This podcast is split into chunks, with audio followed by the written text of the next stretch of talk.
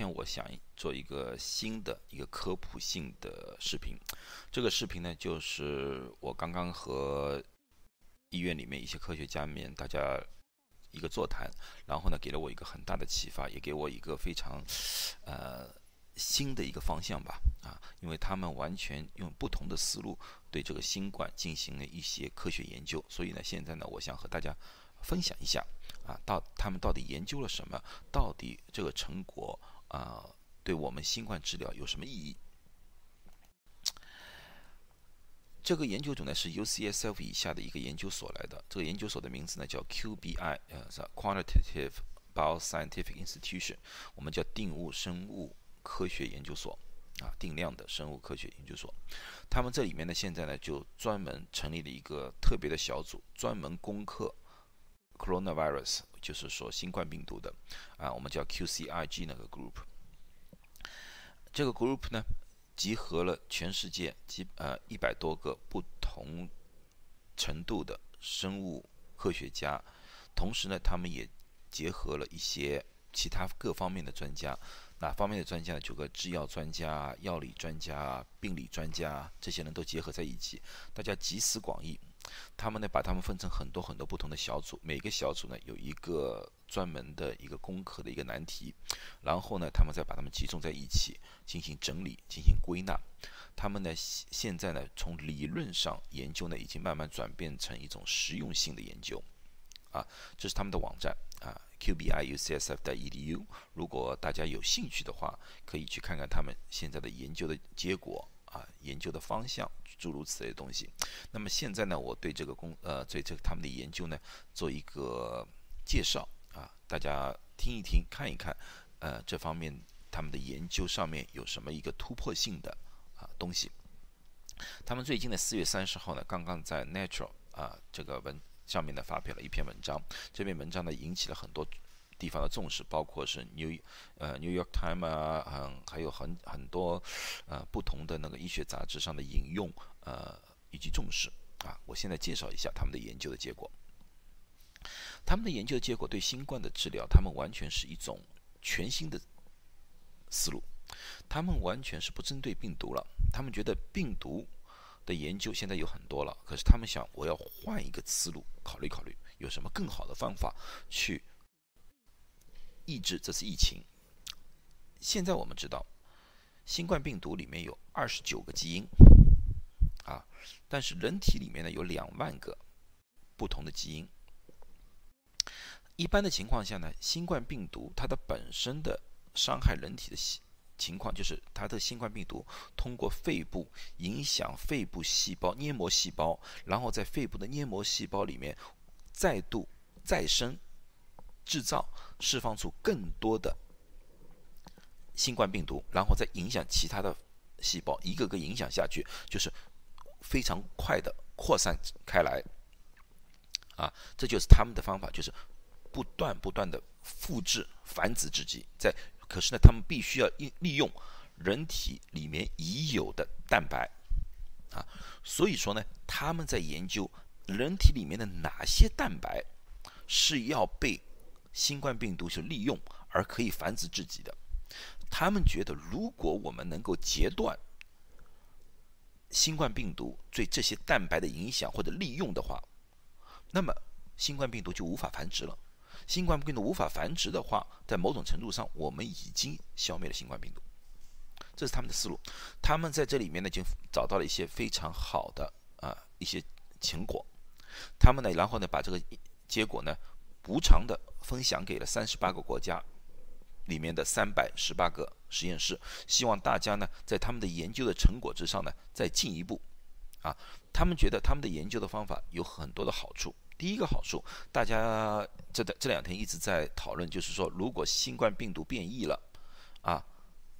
怎么办？这个新冠病毒有耐药性怎么办？耐药性最主要像像瑞德西韦这种是抗病毒的，万一有耐药耐药性了，那个瑞德西韦没效了，或者其他的。药物没效了，那么怎么办？如果这个病毒变异很快的话，那么疫苗又无无效了，我们又没办法了，啊！可是他们这种治疗，他们觉得我们是针对人体的，人体你们知道变异的速度是非常非常缓慢的，那些蛋白的变异速度是非常缓慢的。所以说这些蛋白永远是在，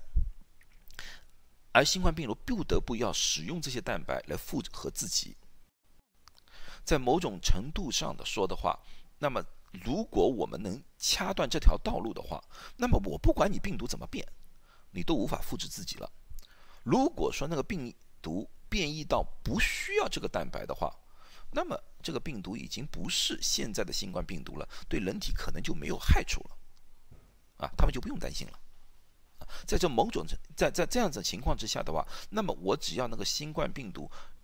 呃，或者说那个冠状病毒是影响肺部的，造成肺炎的，他们就不得不要用这些蛋白。嗯，如果将来现在我们说是 COVID 难听，如果万一出来一个 COVID twenty two、COVID twenty four，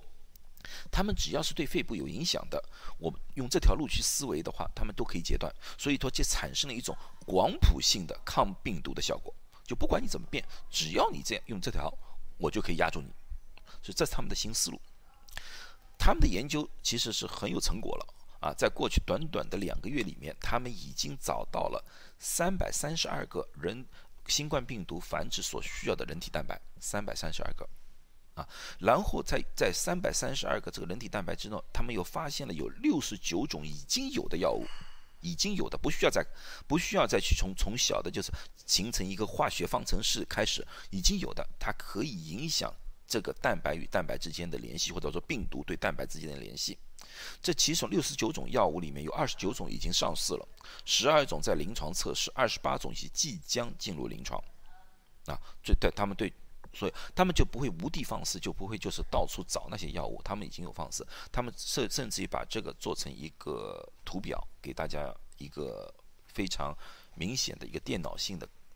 视觉影响啊，这是他们的一份报告，就是四月三十号发表的这个报告。你们如果有兴趣的话，你们可以去呃看一看。至今为止，已经有啊二十二十多万的人已经看过这份报告了，所以这份报告现在是非常热门的，你们可以去看看啊，你们去可以看看。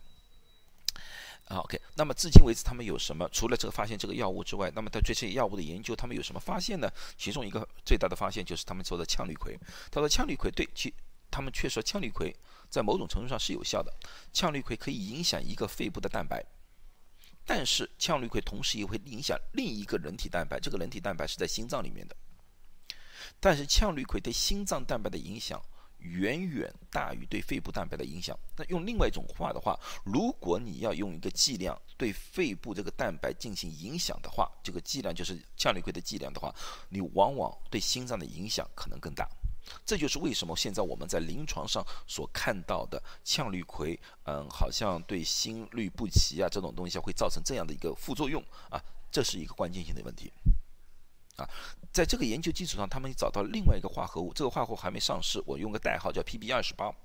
这个药物在某种程度上影响的肺部蛋白和羟氯喹是类似的，但是它不影响心脏蛋白，同时。它对这个肺部蛋白的影响的效力是羟氯喹的二十倍，也就是说，如果这个药物是有效的话，它有比这个羟氯喹的效率大了二十倍啊。所以说，给这个药厂，如果他们把这个他们把这个资料给这个药厂，那么药厂这个 PB 二十八本来并不是对于新冠病毒的，他们完全就可以转一个方向，用于新冠病毒的研究。啊，这就是这个研究的一个呃非常大的一个意义。另外，他们发现一个止咳药，我另外一个视频说了是 dextromethorphan。我从临床的角度来说，我不建议大家使用。啊，呃，可是呢，他们在呃这个基因角度来说的话，他们也不建议使用，因为 dextromethorphan 这个他们在基因里面发现是有助于病毒与人体蛋白之间的一个挂钩，也就是说有助于。新冠病毒的复制，啊，把病情加重。所以说，大家他们现在建议就是 dextromethorphan 这个药现阶段不要用，不要用啊。这就是他们现阶段的一些大大小小的发现。哦，我想和大家汇报一下。当然，这个他们的研究意义不单单在于这个新冠病毒，他们这里面的研究里面有两个最重要的东西。第一个就是科学界的合作。